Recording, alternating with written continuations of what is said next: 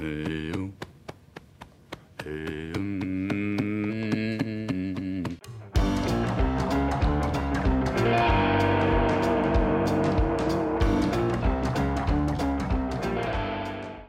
começando mais um Primocast, o podcast oficial do Primo Rico. No programa de hoje vamos falar de varejo na bolsa de valores, mais especificamente do grupo Arezo. A Arezo é líder no setor de calçados, bolsas e acessórios femininos no Brasil. Com 47 anos de história, comercializa atualmente mais de 13,5 milhões de pares de calçados por ano, além de bolsas e acessórios. Possui seis marcas: Arezo, Schutz, Anacapri, Birman, Fever e Almi. Tá faltando uma aqui. Qual que é, Kaique? Vamos ver se você sabe, Kaique. Arezo, Schutz, Anacapri, Birman, Fever, Almi. Lembra que você falou, putz, será que ele vai vir usando o Anacapri ou Schutz? Lembra que você falou? Não, não, não, não, não, olha pro sabor dele. não, não, pera, pera, Qual, pera, qual? pera, Não olha. Qual que Caramba, é? eu comprei. Não, você olhou. Eu, eu, eu comprei, gente, eu comprei. Ah, você comprou o quê? Eu comprei. Não, você não, você não comprou, Kaique. Eu comprei. Não comprou. Ah, eu só não lembro o nome. tá olhando pro dele. é. Não tem a marca escrita. Não, pera, pera, Não, pera. não mostra embaixo. Pera. Qual que é, Kaique? Fever.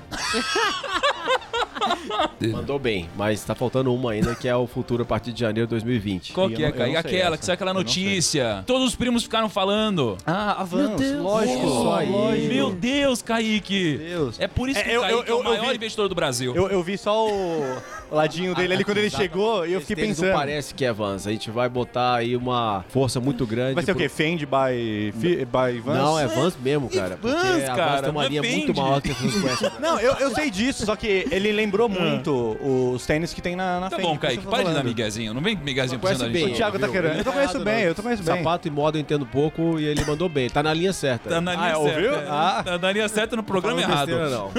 E estamos recebendo o Alexandre Birman, designer de moda e CEO do Grupo Arezo. Alexandre, muito obrigado pela sua presença hoje, cara. Eu que agradeço o convite. Primo, você tá bombando literalmente, impressionante. Eu fui esse final de semana contando que eu ia começar minha semana com você aqui e a turma toda tá ansiosa pra nos ouvir. Caramba, que impressão, velho. Eu quero daqui a pouco falar um pouco mais sobre negócios aqui da Arezo. Antes, eu só preciso agradecer ao nosso Lucão por duas coisas. Primeiro, por estar aqui hoje com a gente, que, pô, é incrível. Baita editor de podcast. E segundo, pô, eu queria palmas aqui, gente, pro Lucão que subiu o podcast no horário hoje, né? Que horas que a gente posta mais ou menos, Lucão? Umas 6, 7, né? 6, 7 do Postou, né, meio. hoje, né, Lucão, esse horário? Foi, foi. Foi, foi isso? Em algum Foi. lugar do mundo. Foi? Foi. Era Em algum lugar do mundo era esse horário. seis da manhã. Ah, não, porque eu vi um negócio de 9 e 50, quase 10 horas da manhã. Tô, tô louco, né? É, não sei. Não. Vai ver que. É que você palestrou muito, muitas vezes esse final de semana. Talvez tá tenha ficado cansado. louco, né? É. Entendi. Perdeu, perdeu o horário. Sentido. Aliás, Então, tá primo. uma loucura. Falando disso, você reparou que alguns ah, devices, tablets, o horário tá como se fosse hora de verão? Tá uma É, zona então, isso tem aí. isso daí, né? A bolsa também agora fica até às 6. Foi isso, Então, foi isso. né? Te ajudei nessa, hein?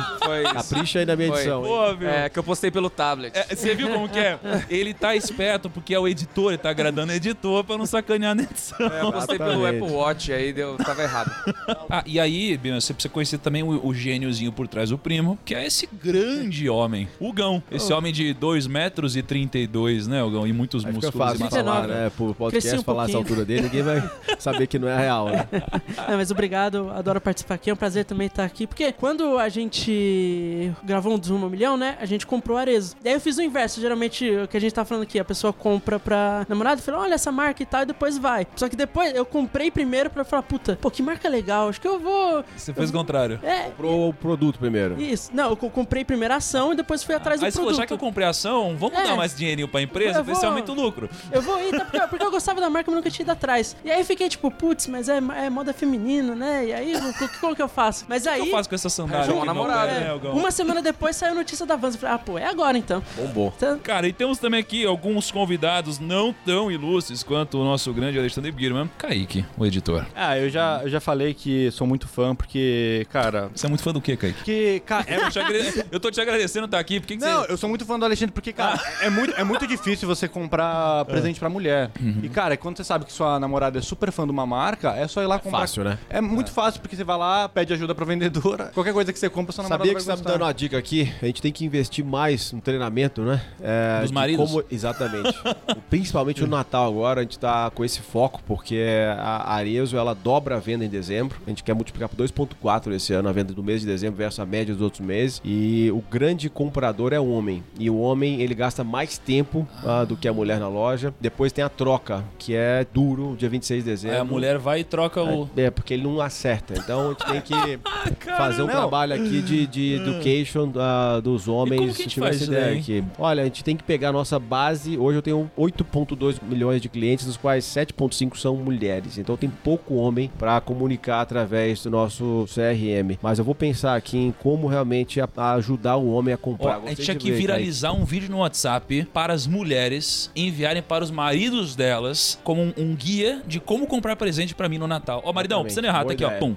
só você ver o guarda-roupa da, da tua namorada, da tua mulher, ver exatamente o que, que é que ela mais usa e a partir dali você vai na loja, tenta entender a similaridade entre o que ela usa, porque é, para a maioria dos homens que não entende sapato, as diferenças que você vê, elas eh, são completamente diferentes do que a mulher vê. Então tem que pegar o mesmo modelo que ela usa e só ver uma cor nova já tá bom. É, uma coisa que me ajudou muito é minha namorada ter cadastro na Fiverr e eu fui lá e pedi pra galera puxar pra não comprar o sapato, o tênis repetido, porque Ah, dá pra fazer isso. é. ela comprava, ela compra muito. Aí eu falei assim, gente, ela sabe puxar, se ela já comprou, aí eu dei o nome dela completo lá, eles conseguiram. Não, Mas não você sabia, que bacana saber. Eu, eu vim aqui o falar, tô saindo também, né? daqui com cheio de ideia, pode ter certeza.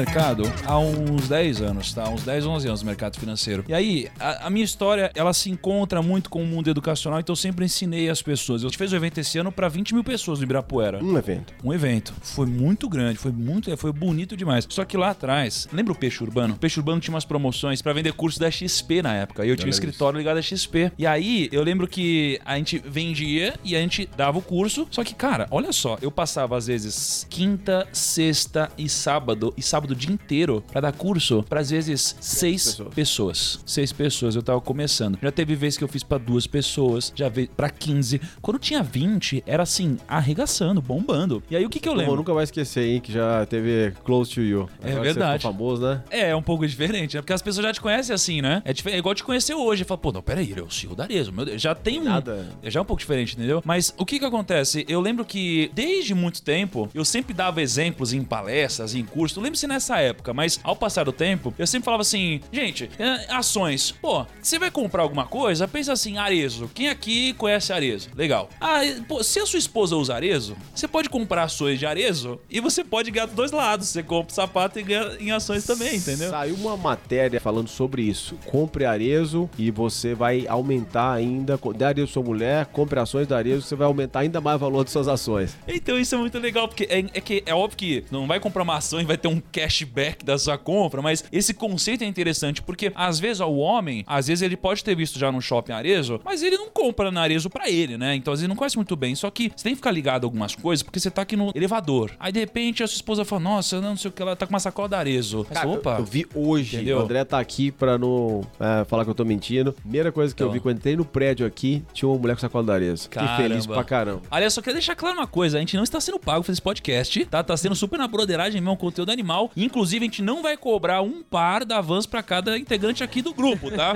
Só- Bacana só você falou um ponto que você tem quase aí 10 anos Uhum. é, e o tempo realmente passa muito rápido, porque o nosso IPO foi em fevereiro de 2011. Então, Nossa, mais ou menos cara. quando você começou, a gente só. tava com o capital aberto. Esse IPO, depois se quiser falar mais sobre ele, mas foi uma história muito legal. Cara, quero sim, com certeza, história é legal. Eu quero saber. E, aliás, a gente tá em ano de IPO já, né, cara? Impressionante. Porra, todo mundo fez um IPO, ano que vem todo mundo quer fazer IPO também. Acho que é legal até falar sobre esse assunto pros primos que querem investir em negócio, em ações, tentarem saber um pouco é mais sobre o fazer um IPO disso, né? e depois desses 8, 9 anos, a ação valia mais de 3 vezes. Isso que é o melhor. É, então, eu fiz um gráfico lá, tava com o Gão, a gente tava brincando de fazer valuation de Arezo, né? E uma coisa que chamou a nossa atenção foi ver o histórico, a gente, a gente plotou trimestralmente o número de lojas, né? Então tem lá franquias, lojas próprias, tem as multimarcas. Cara, quando a gente faz um gráfico somando tudo, menos as multimarcas, é muito bonito ver o que acontece, porque é um gráfico que. Pô, cara, o que, que é isso? É renda fixa, pô? Só sobe. Legal de ver isso daqui. Crescimento constante e ah, uma consistência para o nosso investidor, para o nosso stakeholder, seja ele o franqueado, os nossos fornecedores. Então, a empresa não tem, ao longo desses ah, nove anos, eu não vou falar ao longo dos 47 anos que a gente completou esse ano, é, mas a empresa não tem ah, picos e vales. É uma empresa que tem, é, o vetor dela pode não ser ah, skyrocking, é, mas é um vetor constante de crescimento. Conta um pouquinho pra gente sobre a história da Arezo, porque a Arezo, pelo que eu vi, foi fundada em 72, né? E, eu queria, e, e hoje é um grande sucesso, é uma empresa é, dá orgulho aqui no nosso país e tudo mais. Queria que você contasse um pouquinho pra gente, desde a fundação até hoje, meio que uma timeline dela, assim. Primo, vai ser um prazer contar pra você essa história. Vou tentar ser o mais objetivo, porque é uma história, como você diz aí, de quase 50 anos. Então, meu pai tinha 18 anos na época. Meu pai, natural do interior de Minas, morava em Belo Horizonte, fazia faculdade de engenharia civil e era comerciante nato. Desde os 15 anos de idade, ele teve a ideia de ir no Rio de Janeiro, em lojas de moda, sacoleiro. Comprava camisa, calça, sapato e revendia para os colegas da faculdade ah, em Belo Horizonte. Teve um dia que ele pensou o seguinte: rapaz, ao invés de comprar, eu tô comprando de uma loja para revender para o consumidor, eu vou ter é, um, mais rentabilidade se eu produzir, eu mesmo produzir. E teve essa ideia, é, convidou meu tio para ser sócio, pediu pro meu avô para apoiar, e o apoio do meu avô foi emprestar a garagem da casa deles, tirou o carro, o Fusca da garagem. Que, aliás, tem uma foto aí que a gente Exatamente. É, essa tem, uma, foto- tem uma foto no Eu RI lá. tive, você acredita que eu, ah, depois de uns 20 anos, eu tive um evento lá em Belo Horizonte, da marca Capri, perto desse, desse lugar que eu nasci, e eu fui lá ver a casa tá intacta, foi onde que eu nasci em 1976. Então meu pai teve essa ideia, comprou uns pedaços de couro, umas máquinas de costura, contratou, foi na sapataria, pegou lá três sapateiros e começou a cortar couro, a costurar e a tentar fazer sapato de homem. Os primeiros sapatos não dava nem pra você enfiar o pé, é, mas passou alguns meses ele foi entendendo e falou: agora eu vou lançar esse negócio. E teve a ideia de pegar o mapa da Itália. Falou: olha, eu vou botar o nome da marca com o nome de uma cidade italiana. Que a Itália é conhecida por fazer sapato bem feito. Então eu pego o nome de uma cidade da Itália e vai achar que meu sapato é bom também. E aí veio Firenze. Aí ele olhou Firenze, não, Firenze é muito batido. O sapato Firenze nunca vai pegar. Olhou, fica 40 quilômetros abaixo, não, no mapa é grudado, viu lá Arezo. Falou: gostei. Do, dois E's, começa com letra A, que ele é Anderson. Curta. né? Foi e começou. Arezo. Passou dois anos, o Fusca que tinha saído da garagem é, já não existia mais, que meu avô teve que vender pra pagar os prejuízos que meu pai é, e meu tio estavam tendo. E aí eles falaram: agora o que eu faço? O negócio não deu muito certo. É, puta, vamos tentar fazer um sapato de mulher. Vamos tentar. Ou seja, não começou dando certo. Não, então, né? não. 1974, é, movimento hippie e aquela Uhum. Anabela. Anabela é um solado que ele é alto assim na frente, mas é uma plataforma junta. Fizeram aquela Anabela, explodiu de vender. Explodiu. Uhum. Não, aí quando fez o primeiro feminino, o primeiro feminino já saiu voando. Então, resumindo a história, né, durante 20 anos nós nos especializamos como serem, sermos fabricantes em Belo Horizonte. Uhum. Então, fora dos clusters de produção do Brasil, que é o Vale dos Sinos, na região do Rio Grande do Sul, e em Franca, que tem um foco maior e masculino. Para isso, a gente foi muito verticalizado. A gente teve que aprender a fazer realmente um sapato é, é, de uma forma mais integrada. Então, a gente tinha fábrica de forno, fábrica de solado, é, chegou a ter 2 mil funcionários. E eu nasci em 76, esse negócio estava começando a existir. É uma família de uma origem muito humilde, eu não tinha condição de ter babá e, e esses cuidados. A brincadeira que faz é que meu carrinho de bebê era uma caixa de sapato. E eu comecei a dar meus primeiros passos realmente dentro da, da fábrica. E aí meu pai conta aí uma história, não sei se é muito verdade, que eu quando eu tinha 5 anos de idade pedi pra ele um carrinho de controle remoto. É. Tinha acabado de lançar e etc. E ele falou: Olha, eu vou te ensinar a montar caixa de sapato. Eu vou te pagar 10 centavos pra cada caixa que você montar. Você vai montar caixa de sapato. E eu comecei a montar caixa de sapato, eu adorei, ganhei dinheiro, comprei o carrinho e comecei a trabalhar muito cedo. Aos 12 anos eu já estava trabalhando, essa é verdade que eu já lembro. E meu primeiro objetivo foi construir um sapato. Desde a forma até o sapato pronto, 100% feito por mim e Com pro meu 12 pai. anos? Com 12 anos. Só um stop aqui. Ô, Kaique, com 12 anos, qual que era o seu maior sonho, sua maior ambição? Como que era a sua rotina, hein, cara? Com 12 anos, É, o cara cara. tá aqui montando um Há sapato três anos do atrás, zero, né? O que, que você tava fazendo com 12 anos, hein, Kaique? Cara, eu, eu acho que eu tava indo pra oitava série e minha maior ambição era não bombar em português, cara. Com certeza absoluta. E hoje virou redator, então você é bom de português. cara. Muito bom. É, com 12 anos eu já tinha repetido de ano já. Que isso, cara? É. Sério? É, repeti a primeira vez com 12 anos, cara. Caramba, ninguém falou disso na entrevista, hein, Lucão? Pô, as coisas que a gente vai descobrindo depois, hein? Mas deu certo, né? Mas Isso que importa, certo, não não é? importa. Mas enfim, então eu fiz esse trabalho, aprendi a fazer um sapato, e aí eu falei, puta, eu tenho que estudar um pouco, fui morar fora. Fui pro colégio colégio interno ah, nos Estados Unidos. Depois eu fui pra Itália, fiz um curso técnico em calçado italiano. Aos 17 anos eu voltei trabalhando com meu pai e meu pai falou: Olha, esse garoto aqui vai dar muito trabalho, eu tenho que entender como é que é esse negócio de empresa familiar. Contratou já naquela época, tá falando em 1994, um consultor de gestão de empresa familiar e eu, de Belo Horizonte, vim a São Paulo uma vez por mês durante alguns meses e o assessment foi o seguinte: não coloque seu filho com você, ele tem uma- um gênio muito forte, são muito parecidos, bota ele trabalhando em outra empresa para ele, pra ele aprender, depois vocês veem o que faz. E eu ia numa feira de matéria-prima e a tendência para calçado em Bolonha desde que eu tinha 14 anos de idade. Logo depois desse feedback, eu tava nessa feira e tive a ideia de montar minha própria marca. Então eu fazia mountain bike, é, fazia esportes de aventura, criei então uma marca que tivesse essa, essa pegada outdoor. Então nasceu a Schutz. A Schutz é. A significa- Chutes foi você que fundou, Fui né? Eu que fundei separado do meu pai. Ah, cara, Zé, a K ama a Chutes. É, que ama bom Chutes saber mais isso. que Arezo, assim. Pode Eu- continuar adoro comprando aqui, muito. cara. A Verdade. ela é mais ligada ao público jovem. Então em 95 eu fundei a Schutz, isso foi em junho de 95, totalmente separado do meu pai. Meu pai foi meu, linguagem de hoje, meu angel investor. Na época eu não sabia nada disso, mas ele me deu a primeira grana para me lançar a marca na feira. Lancei com realmente super investimento. Já trouxe naquela época o Amir Klink, que era né, um cara que tava bombando o livro dele, para ser o garoto propaganda da marca. Fiz um negócio muito bem feito. E dois anos depois saí do outdoor, fiz a primeira bota minha feminina, que até hoje eu vi do mesmo modelo. Ma- Mas peraí, então, a Schutz, ela vendia masculino também. Dois anos, igual a Arezzo.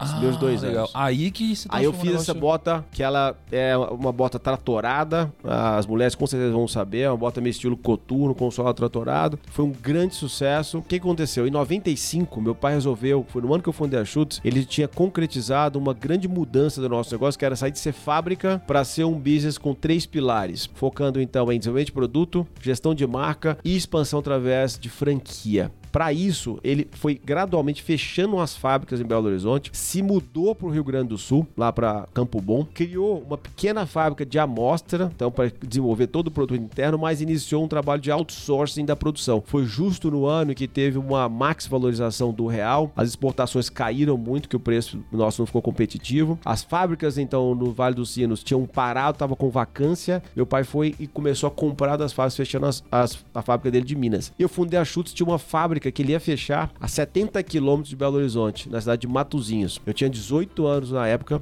eu fui arrender essa fábrica dele. Então eu arrendei, pagava um lease pra ele por mês, comecei a produzir os sapatos da Schutz lá. Em 99 eu também me mudei, fechei essa fábrica e mudei pra essa cidade anterior do Rio Grande do Sul. Deixa eu perguntar uma coisa só. Você tava falando muito sobre fábrica, produção e tudo mais, mas como que você vendia? Como que vocês vendiam nessa É, eu acho que época? eu, que- eu queria perguntar também, porque eu até dei uma procuradinha no RI e vi que, tipo, hoje muitos vocês funcionam por fábricas e ateliês independentes, né? Não exatamente o. Muito explicar sobre isso, mas vamos por etapas aqui. Vamos lá. Primeira loja da Arezzo, então até 1991, a Arezzo era vendida em multimarcas.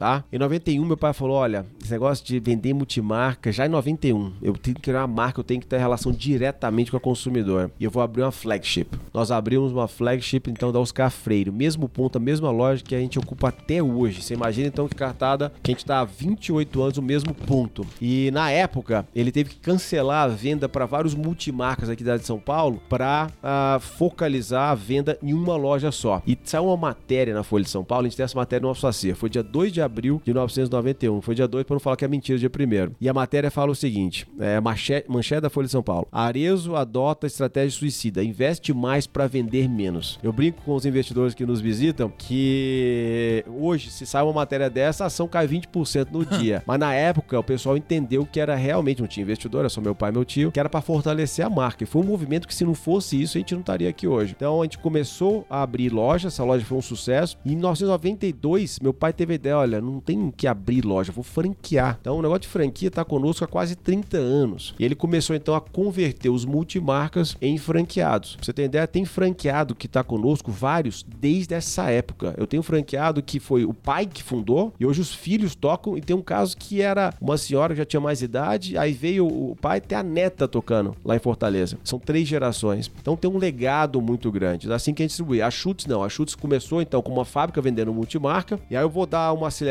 na história, porque o movimento que a gente fez com a Chutes uh, depois foi de abrir loja e seguir da, trabalho da Arezzo, mas foi depois da fusão. Então eu mudei em 99 para essa cidade de Campo Bom e eu toquei meu negócio separado do meu pai até 2007. Em 2007, meu pai começou a ter esses movimentos aqui no Brasil, dos grupos financeiros rolarem para o uh, mercado doméstico e apoiar marcas que já tinham uma boa distribuição a crescerem. Nós fomos procurados aí por vários fundos e resolvemos então fazer uma fusão da Chutes com a Arezo. Meu pai me convidou para ser sócio e ele foi muito bacana comigo. Ele contratou um escritório, a Arezo já tinha loja, já tinha franquia, estava no modelo de negócio muito mais a, acelerado a, em termos de modernização do que a Chutes. A Chutes era só uma fábrica com uma marca vendendo em multimarca e exportação. E meu pai então contratou a, o escritório, fizemos um valuation, fizemos uma fusão da Chutes com a Arezo. Aí nasceu a Arezo Co. Na sequência a gente vendeu 25% para um fundo de investimento. E as premissas eram de nós nos tornávamos os líderes, a gente não era líder, a gente devia estar entre os cinco maiores do Brasil, talvez menos até, era tornar o líder isolado, era o category killer uh, de sapato e bolsa feminino. E levar chutes de um modelo de fábrica para ser um modelo igual ao da Arezzo. E lançar novas marcas no segmento mais premium.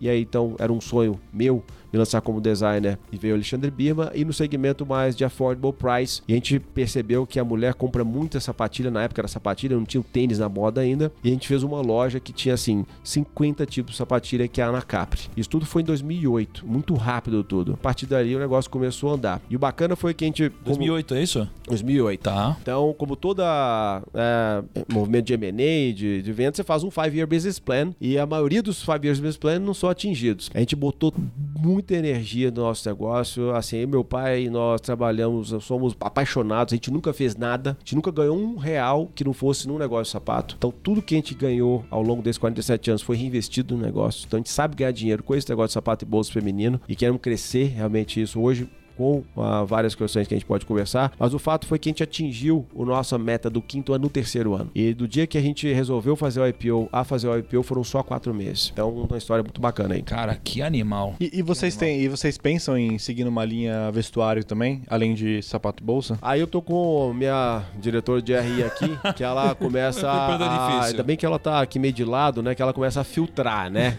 É, então, não olha para ela, não olha para ela. A conversa tá boa, o que o papo tá ótimo, vocês são bons pra caramba, a gente tem que ir filtrando. É, a Arias Co entra num momento muito importante de consolidação uh, como uma plataforma de marcas. Então, a gente vai muito além de ser um business de varejo, porque a gente tem a gestão da cadeia integrada, da criação do produto, ainda no que você falou, da criação do produto até a distribuição. Então, a gente desenvolve 100% dos produtos que a gente faz dentro de um, uma, um plant que tem 14 mil metros quadrados, mais de 600 pessoas, que a gente faz 60 mil amostras por ano. E a partir dali, a gente faz a comercialização e o outsourcing, que a gente entrega um kit, uma, todo um ferramental, um software de sapatos, como que aquele fabricante vai produzir. Então, é, lançamos as duas primeiras marcas fora da Arius da Schutz, que foi a Anacapa e Alexandre Birman. Em 2015, iniciamos um novo ciclo, lançamos a Fever, na sequência a Alme, e agora nós fizemos esse deal de sermos os distribuidores exclusivos e trabalhar toda a expansão no varejo, no e-commerce é, da marca Vans no Brasil. A Vans, então, já nos traz o vestuário, então 25% da Vans é no vestuário, indo direto na sua pergunta, e ela nos abre também o leque dos mercados masculinos e infantil. Então, é, foi um movimento que a gente fez estratégico para a gente aprender com a marca, já tem distribuição, que já tem legado, a operar em outros segmentos, para que a gente possa expandir, então, o nosso addressable market. Então, esse então, é o trabalho até, que a gente está hoje. Então, a pergunta, então, é tipo, é mais do que só pegar a distribuição da Vans e jogar no mercado. Vocês vão poder desenvolver novos Vans a partir da... Pouco, isso é limitado, uhum. tá? A gente tem um percentual de 10% do total, mas o que a gente vai desenvolver é a distribuição.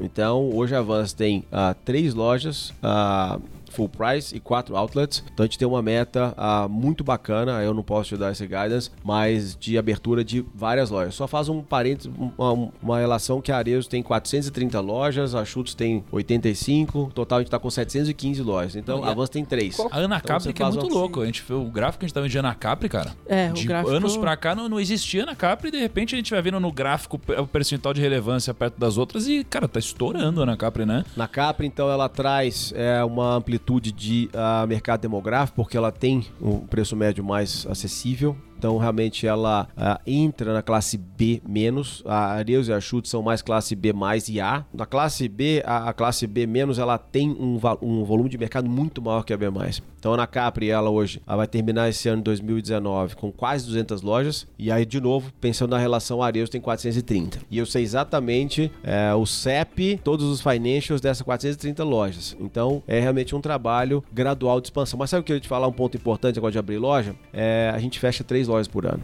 Isso. E abre 70. Só três. E abre 70. Então, quando você falou do gráfico da nossa curva, ah, nós abrimos desde 2012 a 370 lojas. Qual que é o payback de uma, uma loja? Uma... Vocês têm muita franquia, né? Vocês têm franquias e lojas próprias. Qual que é o payback de uma franquia e o payback de uma loja própria? É, a grande maioria são franquias. Ah, lojas próprias, elas têm o foco de serem flagships ou para testar novas marcas, novos modelos, que é o caso então da Fever, da Alme. A maioria são próprias. A gente está abrindo franquia da Alme agora. Então, as lojas próprias são as grandes lojas nos principais centros aqui em São Paulo. No Rio, a gente tem algumas da Chutes, mas esse ano a gente fez um movimento interessante que a Arezo tinha três lojas muito importantes do Rio, que nós, quatro lojas na realidade, que nós repassamos para o franqueado, porque a premissa nossa é ser uma operação ah, multicanal, rede monomarca, são lojas próprias e franquias. Óbvio que o e-commerce hoje tem um crescimento ainda maior que qualquer abertura de loja. É, então a gente está falando aí de crescer mais de 35% é, ao ano. E voltando ao seu ponto do payback, é, na média são três anos.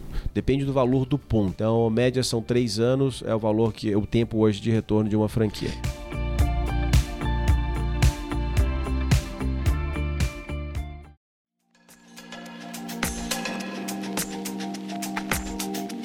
Vamos falar alguns números da Arezo só, porque os primos às vezes estão ouvindo e não, não tem uma noção da dimensão. Eu tô puxando aqui, valor de mercado da Arezo hoje, né, a cotação de 62,12 é, tá em 5,6 de reais, tá? É uma empresa do setor de comércio, subsetor tecidos, vestuário e calçados. Olha só, o ROI da Arezo, se for puxar a relação aos últimos 12 meses, tá aqui 20,5% e tem um dado que a gente sempre costuma falar, primo, que é o endividamento, é endivid- é uma dívida líquida negativa, ou seja, tem mais caixa, né, do que dívida de fato, né? É uma empresa que, ó, últimos 12 meses, uma receita líquida de 1.6 bi e um lucro líquido de 145 milhões. Agora, antes, tem uma pergunta pra te fazer aqui, mas tem uma pessoa que não veio hoje, que era para estar aqui, que é uma pessoa muito importante, não é mesmo? Que foi quem ligou nós dois, que é o Fulanete. Isso aí. Certo? E é o seguinte, eu sei que você tem uma pergunta pra nós, então manda aí. Primo, chegando em Nova York, não pude estar aí com você, mas queria mandar uma pergunta para o meu amigo Alexandre. Alexandre, como foi suceder seu pai Anderson? E outra pergunta, como foi entrar na moda do tênis com a marca Fever? Um abraço a todos. Bom, então é isso aí. Pergunta do nosso ouvinte, primo.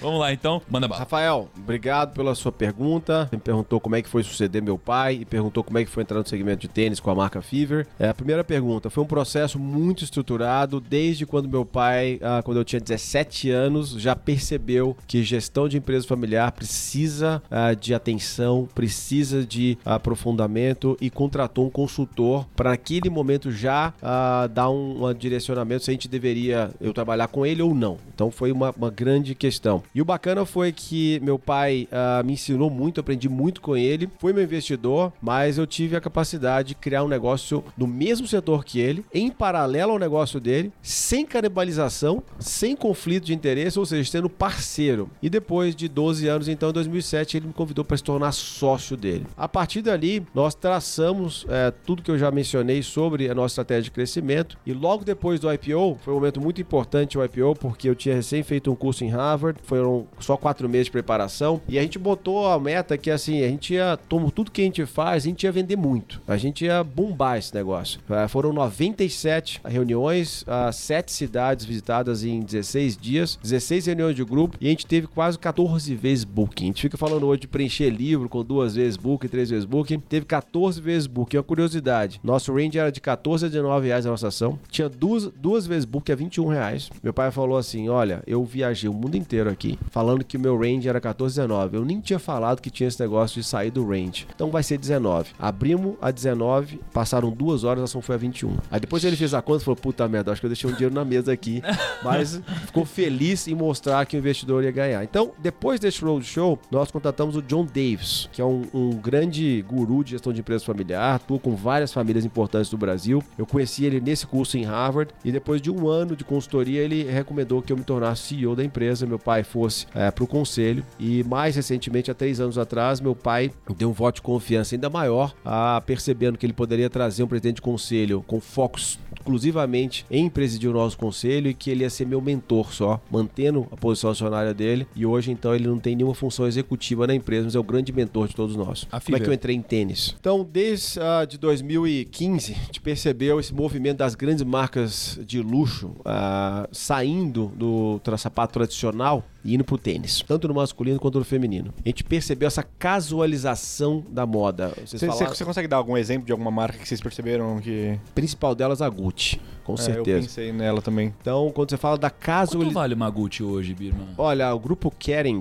que tem a Gucci, a Balenciaga, a Bottega, ah, vale, eu acho que 80 bilhões de euros. 30 bilhões de euros. É, a Gucci Caramba. tem crescido 30% ao Ah, a gente ano pode aí. comprar, né, Kaique? Talvez, só pra, sei lá. Não, pera aí, eu ouvi direito. É euro? É, euro, grupo né? Kering. Tá barato, né, Eles têm Tá- várias tá- tá marcas. tranquilo. né? É, a gente percebeu esse movimento da casualização da moda, o que a gente chamou. É, o exemplo que vocês estão dando hoje de estar podendo trabalhar no escritório de, de investimento.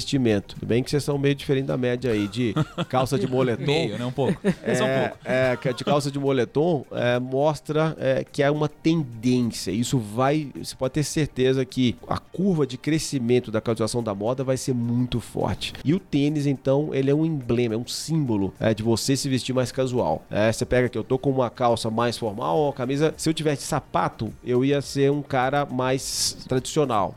Eu boto um tênis, eu já tô mais descolado, mais jovem. Navi. Isso acontece com a mulher também. Então, a gente percebeu esse movimento e a gente quis lançar uma marca que fosse 100% de tênis é, para mostrar que a Arezzo Co estava realmente preocupada com isso e, e nos dar ensinamento de como crescer nas outras marcas. O objetivo principal não era crescer a FIVA, que é uma marca, a gente acredita que ela tem um período de maturação. Você não lança uma marca e bota 10 milhões de reais de propaganda e ela explode. Não é assim. O negócio tem que criar base e base precisa de tempo. Mas a FIVA, o objetivo era levar para as outras marcas esse foco do tênis. Tanto é que hoje, para você ter ideia, na Anacapri, quase 50% da venda são tênis. Na Arezzo, quase 20% da venda. E na Schutz, 15%. E na Vans, obviamente, 100%. O que, que dá mais dinheiro? Vender tênis ou vender bolsa? Olha, bolsa é muito legal porque ela não tem numeração, óbvio, né? Você não tem que A calçar a bolsa. produção é um pouco mais simples. Então, a sobra ela é menor. Porque o sapato é o grande eh, desafio que a gente tem é o aumento da venda full price, com foco então nas questões das grades. Então hoje com todos os artifícios de inteligência artificial, é, de análise preditiva, a gente está melhorando cada vez mais. A gente está trabalhando hoje com grade aberta, ou seja, em torno de 25% das nossas entregas para as nossas lojas, eu não mando uma grade que tem dado do 33 ao 40. Eu mando só os números que ela ah, realmente vende. E a bolsa não tem isso. A bolsa é né, uma bolsa. Então a bolsa ela tem é, uma margem ah, de after sale melhor e ela tem um valor agregado maior. Então o tempo ah, de uma vendedora para atender uma consumidora e ela faz uma venda de bolsa, ela tem um ticket médio dobro de um sapato na média. Então é realmente uma categoria bastante rentável. O tênis ele também é, é muito interessante porque ele varia menos. Então o, tênis tem uma base ah, de produto que ela é mais constante. Então você consegue ser mais previsível nele. E isso te dá também é, é, melhores margens. Tem menos aquele risco moda, que é um risco do nosso negócio, que a gente ah, trabalha constantemente. Mas eu lembro que voltando aqui no IPO, é, quando o investidor tem a pergunta clássica, né? A pergunta do investidor, depois que você fala lá durante uma hora, é o que tira seu sono à noite? E minha resposta nunca foi questões macro ou políticas, é, sempre é acertar o produto. Acertar o produto. É obcecado para ter o produto certo na hora certa. E isso na moda é um desafio grande. No tênis é um pouco mais previsível. Agora, eu fico pensando assim, ó. Minha mãe, ela tem uma empresa de palha italiana. E aí tem uma hora que começa a chegar mais perto da validade, eles falam assim, meu, precisa vender. Às vezes eles deixam, eles têm ah, vários canais, em alguns desses canais eles deixam consignado e ali eles falam, cara, não vendeu, devolve. E você falou que tem uma sobra também, porque realmente tem coisa que às vezes não vende. E o que que vocês fazem com isso daí que você não vende? Porque tem gente que tem empresas que eu já vi que às vezes colocam num, sei lá, num saldão, no seu nome, que fica muito barato. O que, que vocês fazem com isso daí? Vou pegar a sua pergunta para falar de um ponto muito importante que é a nossa estratégia de pricing. Pricing pra gente é fundamental. É, inclusive, nossa nova conselheira, a Luísa Helena Trajano, nos Oh. visitando é, no- na nossa sede de desenvolvimento de produto no Rio Grande do Sul ah, no começo desse ano, falou que assim, a fórmula da Coca-Cola da Arezenco é a estrutura de pricing, porque a gente não ah, define um preço eh, depois que o produto é feito. A gente cria o produto já e a gente, na criação do produto, já sabe exatamente quanto que ele vai custar e o markup é fixo em toda a rede. Ou seja, o fabricante sabe, eu não vou chegar para ele, "Ah, esse sapato é 50 reais, não, eu te compro 45, eu vou te comprar 10 mil, me faz um desconto. Não, ele sabe que o valor certo para ele, para a consumidora, são 229 reais e que então minha margem com Marisa Co vai ser X, que a do franqueado vai ser Y e ele vai ganhar 4% na média para produzir o sapato. Então, tô te dando essa eh, resposta mais ampla para dizer o seguinte: a gente controla muito o pricing. Toda a nossa produção sai com o preço já, a etiqueta de preço no produto. E a gente regula, que são três vezes por ano que a gente entra em sale. Então, nós temos ao fim da coleção de inverno, que acontece no meio de junho e vai até a primeira semana de agosto. Depois a gente tem, a gente lança o pré-verão muito cedo, já em junho. Quando chega agora, no final de outubro, a gente eh, entra com uma liquidação do pré-verão e da primeira coleção de verão que entrou em agosto. São duas semanas, chama Hot Summer Week. E depois, em janeiro, até depois do carnaval, a gente entra com a liquidação da coleção de alto verão. Então, só tem esses três momentos de liquidação. A gente não dá desconto fora esses três momentos. E a gente procura manejar essa questão da sobra para que a gente tenha uma sensibilidade muito grande na compra. Então, hoje as sobras são menos de 8%. E aí, para as lojas próprias, a gente tem os outlets e a venda online. eh, Tem uma nova bandeira. Inclusive, vou aproveitar aqui para dar em primeira mão para vocês. A gente vai estar transformando nossos outlets, que era um outlet da Schutz, um da Nakapra, um da Arezzo, em uma outstore. Então, essa outstore está lançando online e também nas lojas físicas, é onde que vão ter todas as sobras de coleção das nossas marcas. Vocês sentem uma dificuldade no, no setor online? Porque, tipo, cara, eu não consigo convencer minha namorada a comprar nada online. Nada, nada. Ela tem que ir, ela tem que pegar, ela Que tem isso, que vestir. Kaique? Juro, ela não compra nada. Que, E- Em que ano a sua namorada vive? É, eu não sei. Eu, quando eu conheço uma marca e eu sei que, tipo, por exemplo, tênis, eu sei que a forma não vai mudar, cara, se eu experimentei uma vez, o resto da minha vida eu vou comprar pela internet e vai chegar na minha casa. Você sente essa dificuldade com o consumidor? Olha, é preciso dizer que, como o primo falou aqui, sua namorada é uma exceção, ainda bem. Porque realmente é, nosso crescimento online, como eu falei, é o mais acelerado que tem. É, nós somos pioneiros no, na- no e-commerce. A primeira loja online nossa foi da Schutz em 2012. É, a Schutz, inclusive, foi a primeira marca a ter uma conta no Instagram no Brasil. Ela até 2017 era a líder de audiência, foi passada pela Arizo. Coisa boa.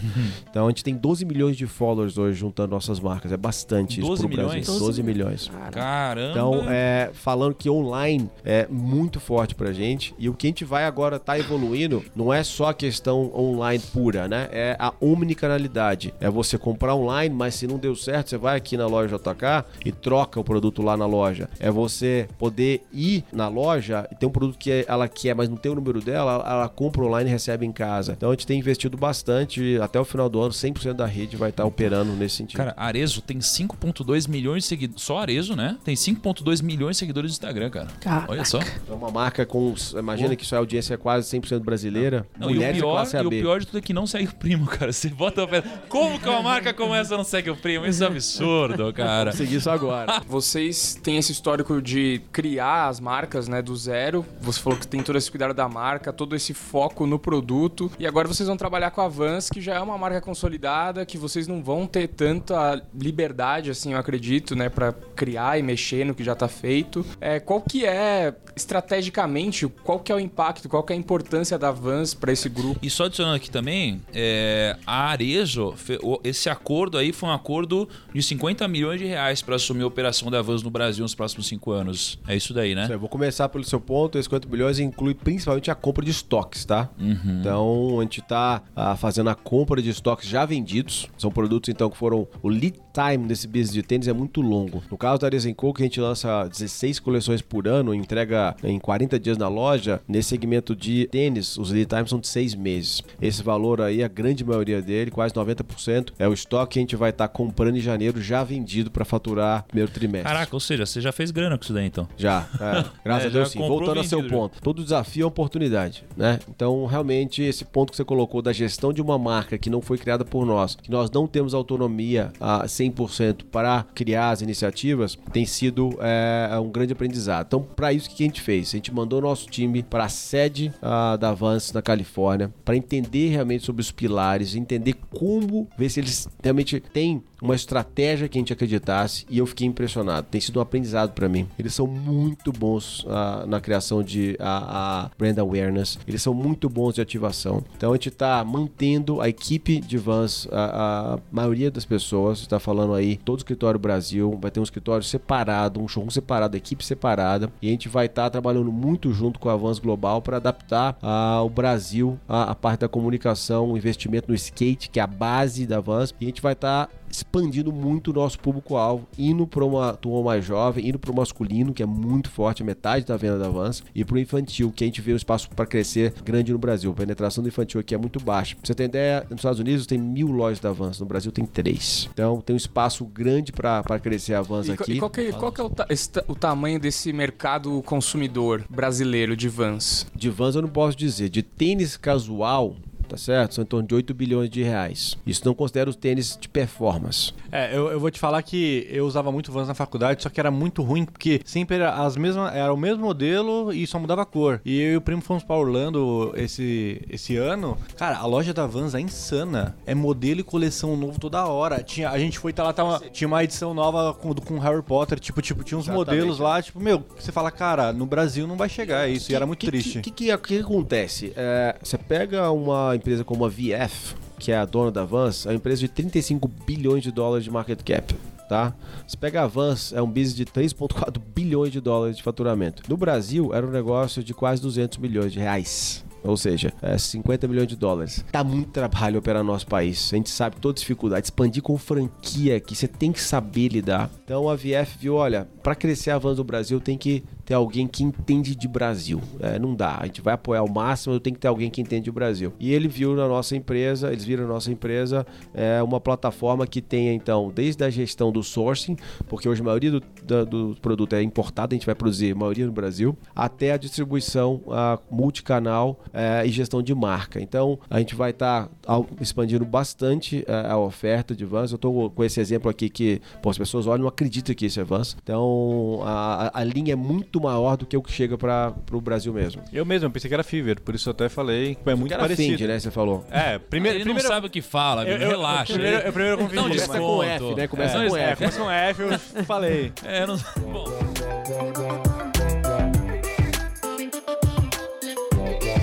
Bye.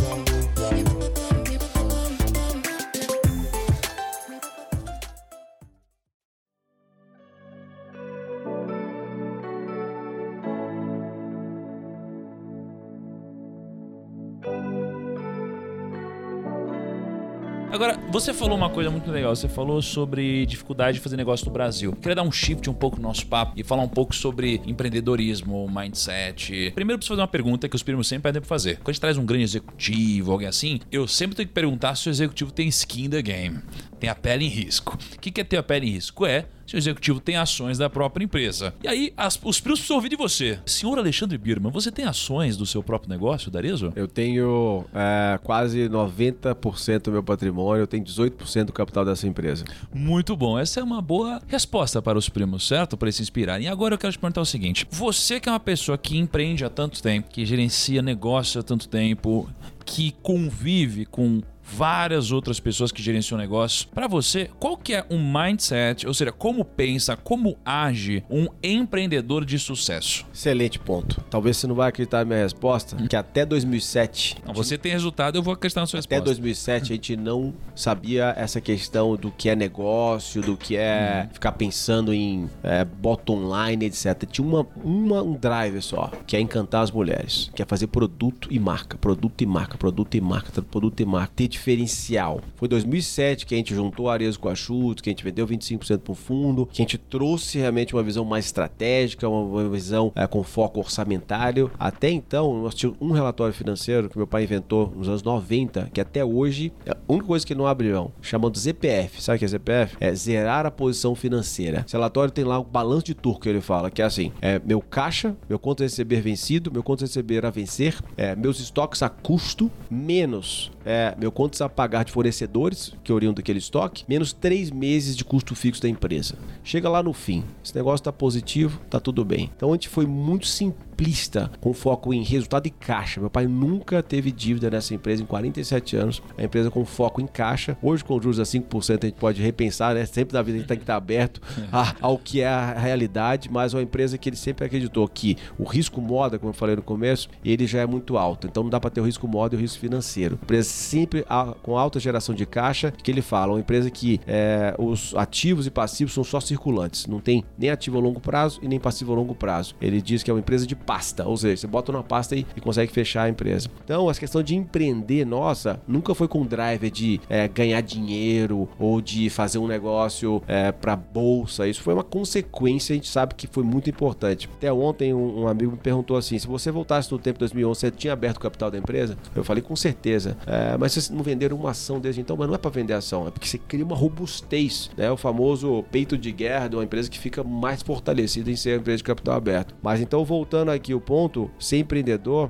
é trabalhar duro, trabalhar com foco no cliente, com foco em entregar um produto diferenciado, um serviço diferenciado, criar uma marca que a partir dali o resto é consequência. que o empreendedor ele lida com momentos difíceis? É, vocês já tiveram momentos difíceis né, em toda essa trajetória? E como que foi lidar com essas grandes dificuldades? Porque os primos... E pensa sempre na sua resposta no primo que está ouvindo a gente, na prima que está ouvindo a gente. E talvez um futuro franqueado. Talvez um futuro franqueado. Um futuro olha franqueado. só. Você sabe que já tivemos pessoas que vieram aqui e abriram é um muitas negócio. franquias, viu? É. Vou te falar. Boa ideia, isso aí. Vamos abrir ainda mais aqui o nosso leque para captar franqueado nesse podcast. Não, porque é uma forma de empreender também, né? O Flávio Augusto, uma vez perguntaram para ele que que é, qual que é o lado ruim de abrir franquia. E aí o Flávio Augusto é um puta sabonete. A gente ama ele, óbvio. Né? É um puta sabonete que ele falou assim: olha, o lado ruim é que a gente vai tirar a sua liberdade de fazer cagadas. Ah, pô, olha aí. É tipo, o meu único defeito é ser perfeccionista demais, né? Antes de falar de franquia, me fala um pouquinho sobre isso. Momentos difíceis e mindset do empreendedor nesses Ao longo desses quase 50 anos, foram inúmeros momentos difíceis. Mas algumas premissas nossas, elas nos ajudaram a atravessar todas essas crises que o, que o Brasil passou. Então, primeiro é a questão do caixa. Cuidar do caixa é fundamental. A gente custou acreditar, para ser, ser sincero com você, é em EBITDA. Por quê? Porque EBITDA você pode ter estoque. Estoque não é caixa. Então, a obsessão nossa por caixa nessa empresa é fundamental. Se você tem caixa forte, você já está com metade do jogo garantido para atravessar qualquer crise. Caixa pra gente é rei. Caixa, assim, dinheiro na conta ali para oportunidade ou problemas ali. Exatamente. Uhum. Para você ter ali funding sem precisar de ir a banco é, para suportar ali um momento de, como você falou aqui, a pergunta foi como você atravessa um momento de crise. No momento de crise, supostamente, você vai precisar de dinheiro. Né? É a base de tudo. Depois é criar realmente uma conexão grande com a linha de frente. Ou seja, vendedor, cliente, é, é sair do escritório é, é ir para o campo. Meu pai é sempre aprendi isso com ele, que as maiores oportunidades estão na loja. Então, tá momentos de crise, assim, se a gente vai em loja duas vezes por semana, a gente passa a viver em loja. E aí na loja você tem um insight, o que, que você pode fazer diferente e uma velocidade grande para agir. Testar rápido, testar pequeno, é, com obviamente risco ponderado, mas não ficar fazendo plano. A gente não acredita muito nessa questão aí de, ah, vamos fazer um plano agora de estruturação, vai para o escritório, junta todo mundo. A gente vai para a loja, vai para o campo e tenta ali criar ações que a gente consegue implementar e medir em uma semana e a partir dali você vai vendo o que deu certo, o que não deu, o que deu você tenta escalar, o que não deu você abandona. Então a gente é muito simplista e com foco na ponta, porque o único jeito de você sair de uma crise é aumentar as vendas. Óbvio, tem que cortar custos se precisar. Margem bruta no nosso negócio é algo que a gente mantém estável, a gente não tem grandes oscilações de margem bruta. Então é aumentar a venda e controlar custo. Né? A forma não é muito complicada, não. E taxa de juros baixa é, hoje, né? Tá, a gente vê que está em 5%, estava em 14% até pouco tempo atrás. E tem gente falando que vai cair mais. E talvez se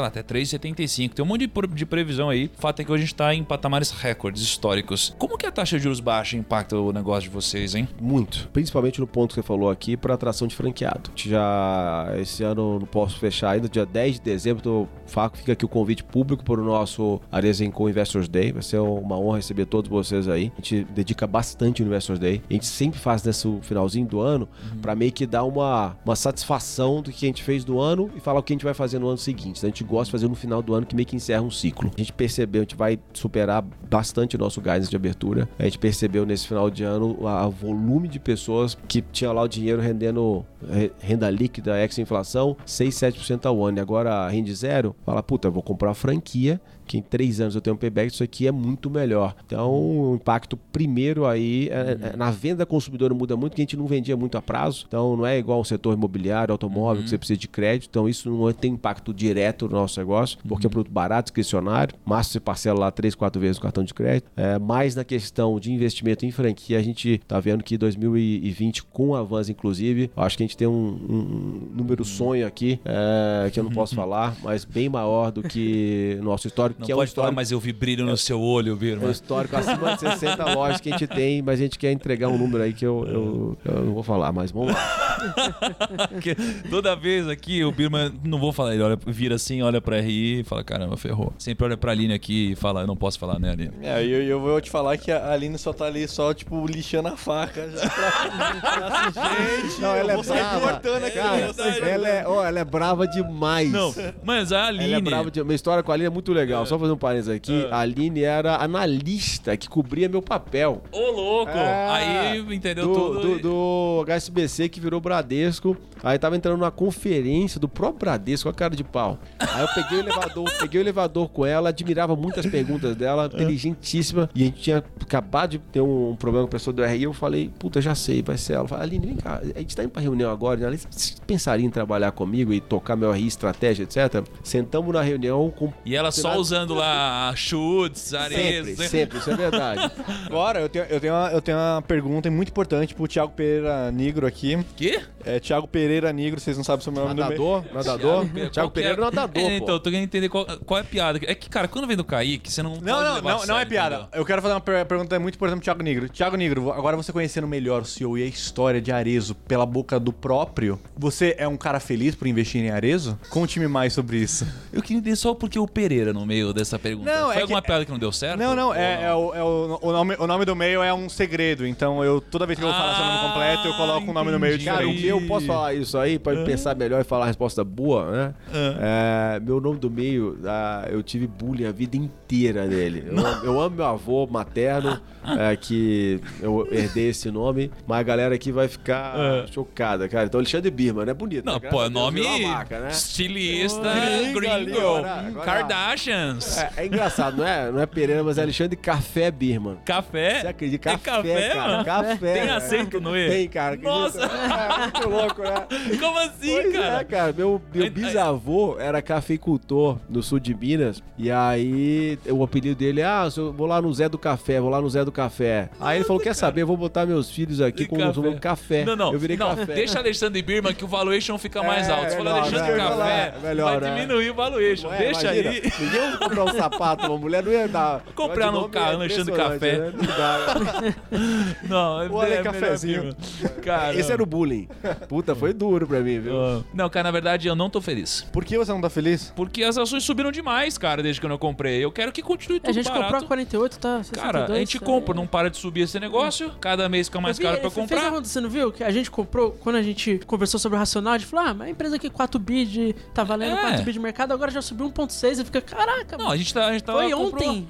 Aí de repente não para de subir. Vamos descer um tem pouquinho muito pra isso daí? crescer ainda, viu? Vende um pouquinho não, das não, ações tem aí. muito pra crescer ainda, você vai ver. Faz uma crise mais barato pra comprar, muito pô. Pra crescer ainda, você vai ver. Não, mas sabe que isso daí é engraçado, porque a gente tava falando antes aqui em off sobre o mindset um pouco do investidor, que muitas vezes o investidor, principalmente o iniciante, não entende muito bem o que tá fazendo. E ele entende que quando as ações sobem, isso aqui é a melhor coisa do mundo, e quando elas caem, parece que a ação virou uma empresa ruim quando elas caem. Vocês já viram isso? Só que quando você está investindo por longo prazo, o que você mais quer é comprar uma ação de alto valor por um preço mais baixo. É, eu, por né? exemplo, tô tentando entrar em Arezo, mas sobe 5% ao dia, cara. Nunca sei a hora de entrar. Pois é, 5% ao dia. Quem pode comprar que vai continuar crescendo. Não, Nossa é, empresa, mas é- nosso mas é- trabalho, o mercado eu não controlo, mas o que a gente tá fazendo só tem coisa boa. É, aí a gente Cara. vê outro parênteses, tipo, quando saiu o negócio da Vans, que era tipo, nossa, meu Deus e tal, a opção tava 56, agora tá 62. Tá 62 Então, assim, mesmo daí, quando, cara? se a gente for ficar esperando, né, porque parece que subiu demais. E tem mais coisa pra anunciar até o final do ano. Então,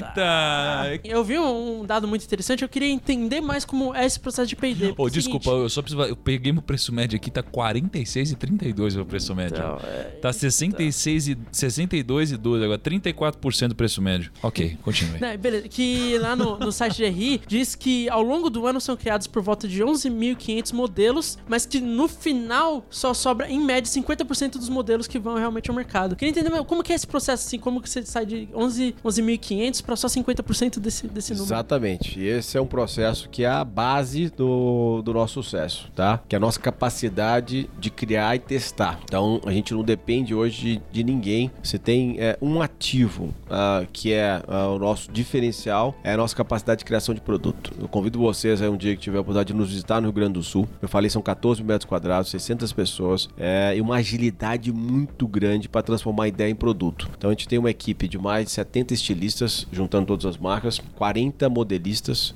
Então é realmente uma equipe muito grande. E meu pai teve uma ideia brilhante que foi o seguinte: desde o primeiro sapato que a gente fez, em 1972, toda viagem que a gente fazia de pesquisa, que ele fazia de pesquisa é, para a Europa, Estados Unidos, você faz a compra então de modelos de referência, ele arquivou tudo. Então a gente tem um acervo que a gente tem mais de 40 mil tipos de sapato, extremamente bem ah, catalogados, que tem um registro da data, é, do, do volume que ele teve, da venda. Então os estilistas usam esse acervo como pipeline para nova criação, além de, obviamente, todas as informações que hoje são muito fáceis através da internet, através das blogueiras que eh, postam bastante tendências. Então a gente está sempre nesse processo de criação, teste e descarte para só ir para a loja aquilo que realmente já passou por essa peneira. Então essa eh, redução de ah, 50% que acontece, ela tem um processo, ela não é de uma vez. Então primeiro você desenha, depois você faz a amostra. Aí da amostra para o que vai na loja, você tem uma edição em showroom, depois você tem um trabalho de edição junto ao franqueado, depois tem um trabalho de compra e aí sim você tem a venda final. Então, é, esse é um processo muito bacana que nos dá capacidade de testar bastante. Eu fiquei curioso aqui. É importante pra vocês o mercado de influenciadores digitais, blogueiras e etc. nas vendas dos Muito, muito. Então, a, a Schutz foi a primeira marca, a, depois que lançou o Instagram, a usar blogueira. Então a gente, assim, todas as grandes hoje aí, a Lala, a Rude, a Lele Sadi, a Tássia, tem como, assim, quem foi a primeira marca que fez alguma coisa? Foi a Schutz. Então a gente é muito próximo dessa turma, só que a gente, ao longo do tempo, mudou a forma de relacionar com elas. né? Não vou ficar aqui falando como Uhum, se relaciona, ok. a gente relaciona hoje de uma forma de prestar serviço, de criar diferencial, é, de criar realmente uma parceria real, porque a gente não acredita muito é, nessa questão de você ter que fazer ali um pagamento para alguém usar um produto. Isso a gente não acredita que é sustentável, que gera confiança por parte né, da, da consumidora. Então a gente faz um trabalho de longo prazo, a gente tem um trabalho que ele é multi, ou seja, ele tem desde a influência em produto até aí da loja, é um endosso de coleções que a gente lança ao longo do ano, mas a gente não ah, ah, faz um trabalho de trazer pessoas que a gente não acredita, é um trabalho realmente de muita solidez para dar essa confiança à consumidora. Muito massa, então.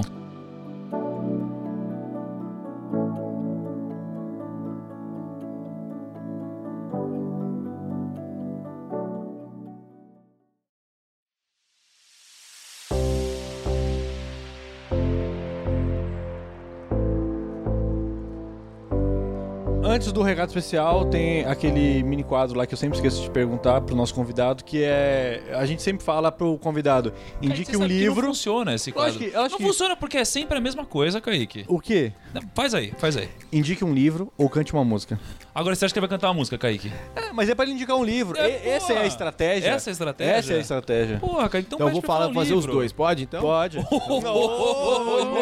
livro é From Good to Great do Jim Collins. Realmente, o Jim Collins é um cara. Ele acabou de escrever um, um outro livro. Tô tentando ah, marcar uma imersão da nossa. Ele não viaja mais. Você tem que levar a sua empresa a ele. É, e fica em Boulder, no Colorado. E ano que vem tá na nossa agenda aí uma tentativa de levar meus executivos para passar quatro dias lá com ele, porque a mente é um dos grandes gurus que tem. E a música, a brincadeira é a seguinte: não é para cantar a música. Primeiro ano que eu assumi a empresa, eu botei uma meta. Eu botei uma meta muito alta. Era muito alta. Muito acima do que a gente podia entregar. E eu falei: se a gente bater a meta, eu vou cantar é, a música que eu amo, que é. Não tinha medo tal de Janto Santo Cristo, era o que todos diziam mesmo? quando ele se perdeu, deixou pra trás. Vamos ficar oito minutos aqui, no Aral da Fa- E aí eu sei cantar ela de cor, porque ela não repete uma frase, né? Eu sei cantar ela de cor. E eu falei, eu vou cantar Fantasiado de Renato Russo em frente à Bovispa. Que tem, isso? Tem, tem sete anos que eu assumi a empresa. E agora eu acho que em 2020 a gente vai bater essa meta, que foi uma loucura que eu falei. Tá quase lá. E aí ó, pode Meu esperar. Deus, então, primo, todo mundo comprar na Arezzo Todo mundo pra, comprar pras amor de esposas Deus. aí. E eu quero esse vídeo na íntegra pra gente passar no nosso vídeo do Empresas da Bolsa. Fechado. Esse, esse é um desafio, é uma música de 11 minutos. né? É, a musa que não repete, né? Que não tem refrão. Nossa, cara. E nosso recado Todo especial. final de ano, as festas, que a gente faz três festas no final de ano, assim, a galera sabe. Três festas, vocês gostam de festa. Uma no sul, uma, uma aqui e a outra aqui em São Paulo e outra é uma festa menor que eu faço só com o meu time. Que aí tem uma reunião, nessa reunião, essa festa que eu faço em casa, a gente toma bastante vinho e tem a, a reunião do Você Tá Louco. Então a gente tem que terminar o ano com alguma ideia é, que alguém tem que falar, você tá louco, você tá louco. Isso eu aprendi com o Ricardo Seller. É, mas aí eu vou, é, subo no palco e canto o Renato Russo. A galera ri Ah, pra caramba. Eu sou ruim pra caramba de cantar, né? Não, eu vi aí que você tem talento pra coisa. Inclusive, se não der certo tá por de algum motivo aí, você pode virar cantor. Tá de brincadeira. Beleza? E o grande recado especial é que esse podcast é muito caro. Então, esse podcast é um oferecimento do JK Guatemi, XP Investimento, Nike, Gucci, Bradesco, Instagram e, claro, com certeza, esse grupo gigantesco que é a- Arezo Co, com Arezo, Alexandre Birman, Fiverr, Ana Capri, Schurtz, Almi e Vans. É isso aí, mandou bem. Caramba. Não, Tamo- tá ficou bem pesado tá? esse podcast, Pesado, hein? pesado. Tamo rico, Kaique. Tamo rico, tamo ricaço. ricaço. Sai, agora estamos. Muito bom. Ale, o, pô, pros pessoas te encontrarem nas redes sociais, como que eles podem fazer pra te seguir aí? É só Alexandre Birman. Na Alexandre Birman. É, mas eu, eu, eu vejo lá os directs, messages. E o perfil da Arezo Co. e Da Arezo Co. Muito bom, então. Tá bom? Puta, tem um outro também, Kaique. Tem, tem dois muito importantes, Ah. porque os prêmios do podcast talvez não te sigam no Instagram, então fala o seu Instagram também. O meu é o Thiago.negro. E também temos o arroba oprimo.rico, Ah, não, Kaique. que vai estar, é muito massa. inclusive, vai estar a thumb desse podcast lá. Se o Lucão não postar, a gente bate nele. Não, pera, vamos fazer um combinado aqui, ó. Não, vamos fazer. Se o Lucão não postar no mesmo horário, o que, que a gente vai fazer com ele? Ele vai ter que Seis da cantar. manhã, né? A, a entrada da do. manhã, não é que horas que tem Se- que postar? precisa ser entre 6 e 7 da manhã, precisa estar tudo lá. É, Não, e- para, e- e- não. ele vai, ele não, não, dá, não dá mais. Ele vai, ele vai pegar um violão, vai ficar descalço na frente Do JK. do JK, o tocando. Ah, to- JK. to- tocando Faroeste Caboclo. E inteiro. E se Inteiro, errar, inteiro. tem multa. Ele é bem mais jovem que eu, então eu tenho a obrigação É. de saber. Então, pô. se gostar do, do episódio, é só deixar lá, né? O, É, que comentário massa, e tudo curtir. mais. Então, primos, muito obrigado por de vocês. Um grande abraço e tchau!